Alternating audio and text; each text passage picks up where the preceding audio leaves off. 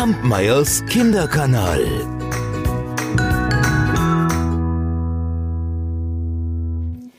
Nach einer Dürre war das Land trocken und unfruchtbar geworden, und die Tiere fanden kaum noch Futter. Also beschlossen sie eines Tages, den Dschungel zu verlassen und auf der Suche nach Nahrung das Land zu durchstreifen. Der Löwe beschloss, er wollte dort bleiben, denn schließlich habe er ein Land zu regieren und das könne er am besten hier am Fluss. Gut, so machten sich also die anderen Tiere auf den Weg. Der Elefant, die Giraffe, das Kaninchen, die Schildkröte, der Affe, das Zebra und die Gazelle. Sie überquerten den großen Fluss, der kaum noch Wasser mit sich führte, und dann zogen sie Tag für Tag über das flache Land, ohne eine Ahnung, wohin ihre Suche sie bringen würde. Nach einiger Zeit kamen sie zu einer Steppe, und da erkannten sie in der Ferne etwas, das sah aus wie wie ein großer Baum, der einzige, der einzige meilenweit. Und als sie sich diesem Baum näherten, da sahen sie, dass er voll von den süßesten Früchten hing. Oh, solche Früchte hatten sie noch nie gesehen. Die waren rot wie Granatäpfel, die waren orange wie Apfelsinen, die waren gelb wie Bananen, lila wie Pflaumen und die dufteten.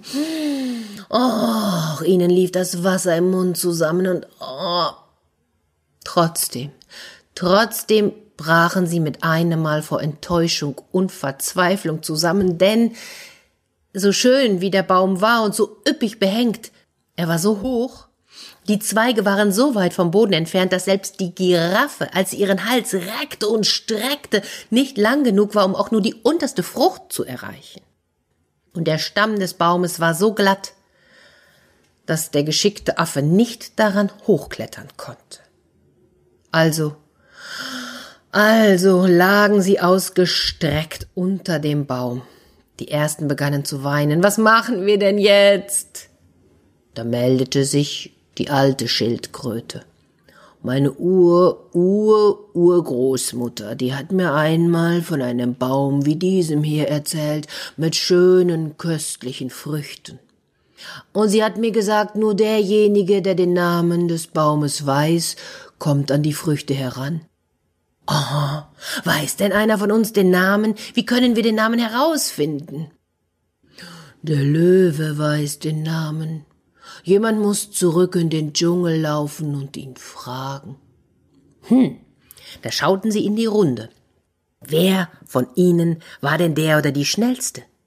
Ah, natürlich, die Gazelle. Also musste die Gazelle zurücklaufen. Und die Gazelle, die war ganz stolz auf ihre Schnelligkeit und die rannte zurück zum Dschungel bis zu der Stelle am Fluss, wo der Löwe lag. Und als er sie gesagt, knurrte er, na, na, Gazelle, was willst du? Großer König, großer König, wir Tiere, wir sind sehr hungrig und wir suchen schon seit Tagen nach Futter und wir haben da einen Baum gefunden, einen wunderschönen Baum und da hängen so wunderbare, köstliche Früchte dran aber wir wissen den Namen des Baumes nicht und wir können diese Früchte erst erreichen, wenn wir ihn, wenn wir ihn wissen und und und und, und wir haben erfahren, dass du den den Namen weißt und und und bis dahin müssen wir nämlich alle hungern. Der Löwe schwieg und er dachte einen Moment nach und das kann er am besten, wenn er wenn er schweigt. Hm. Nun ganz ehrlich, ich will dir sagen, was du wissen musst. Ich will ja nicht, dass die Tiere in meinem Reich weiter Hunger leiden, aber ich sage es dir nur einmal, denn ich will mich nicht wiederholen und ich will auch niemand anderem diesen besonderen Namen verraten. Also höre aufmerksam zu und behalte es. Der Name des Baumes lautet Ungali.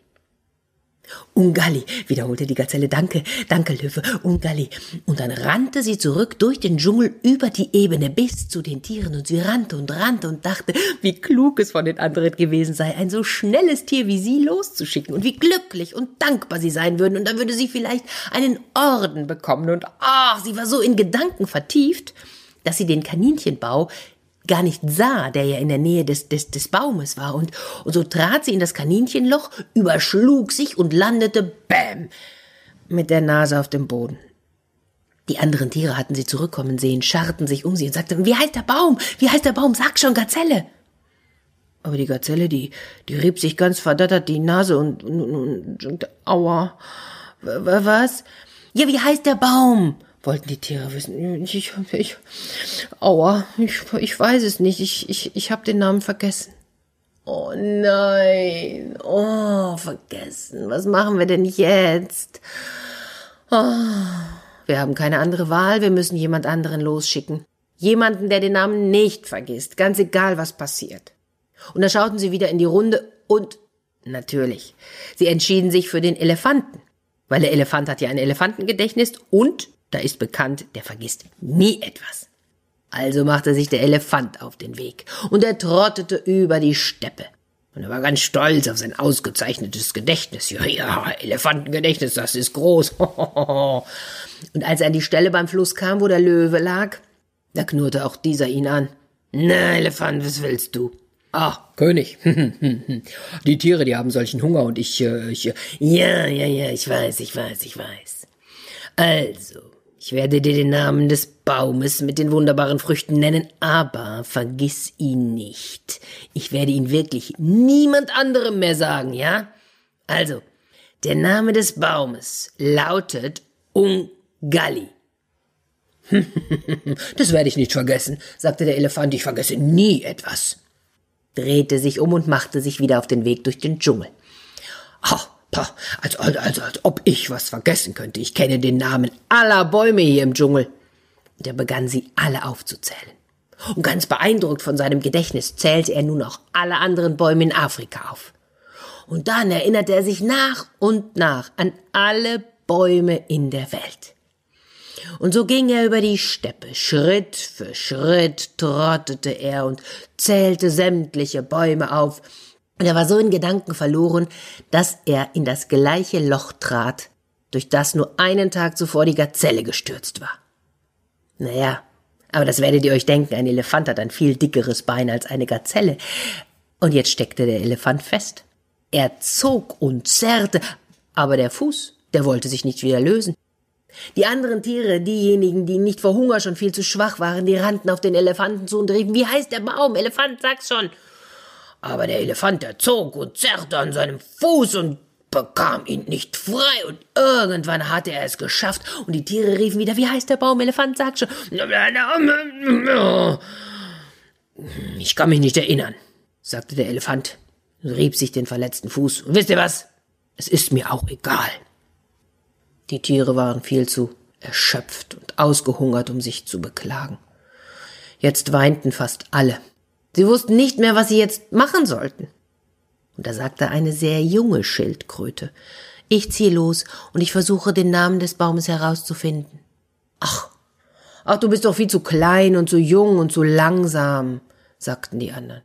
Na ja, aber meine Ur, Ur, Ur, Ur, Urgroßmutter, die auch von dem Baum wusste, die hat mir beigebracht, wie man sich an etwas erinnert. Und ohne auf eine Antwort der anderen Tiere zu warten, machte sich die kleine Schildkröte langsam auf den Weg über die Ebene. Schrittchen für Schrittchen legte sie die Strecke zu der Stelle am Fluss zurück, wo der Löwenkönig lebte.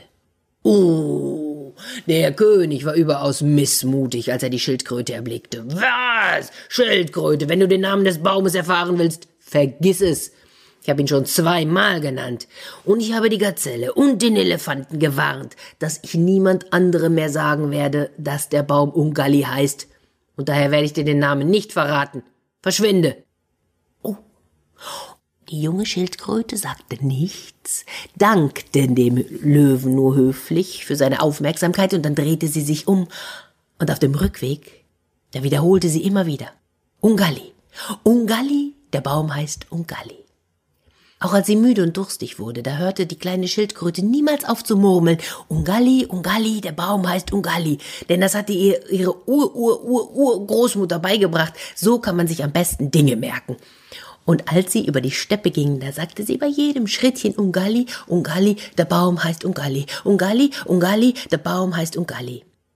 Und auch sie übersah das Kaninchenloch, fiel hinein und kletterte wieder heraus. Ungalli, Ungalli, der Baum heißt Ungalli. Keines der Tiere hatte bemerkt, dass die kleine Schildkröte näher kam. Sie lagen unter dem Baum und dachten nur über ihr großes, großes Unglück nach. Aber da kam die Schildkröte, stellte sich unter den Baum und rief so laut wie sie konnte Ungalli, Ungalli, der Baum heißt Ungalli.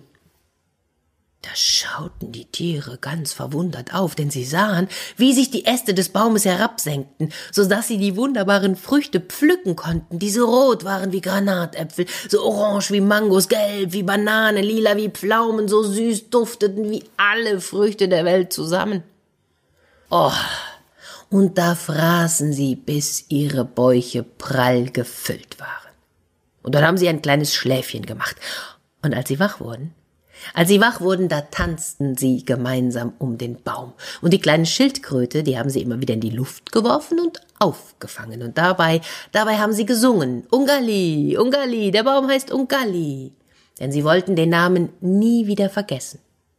Und sie haben ihn nicht wieder vergessen.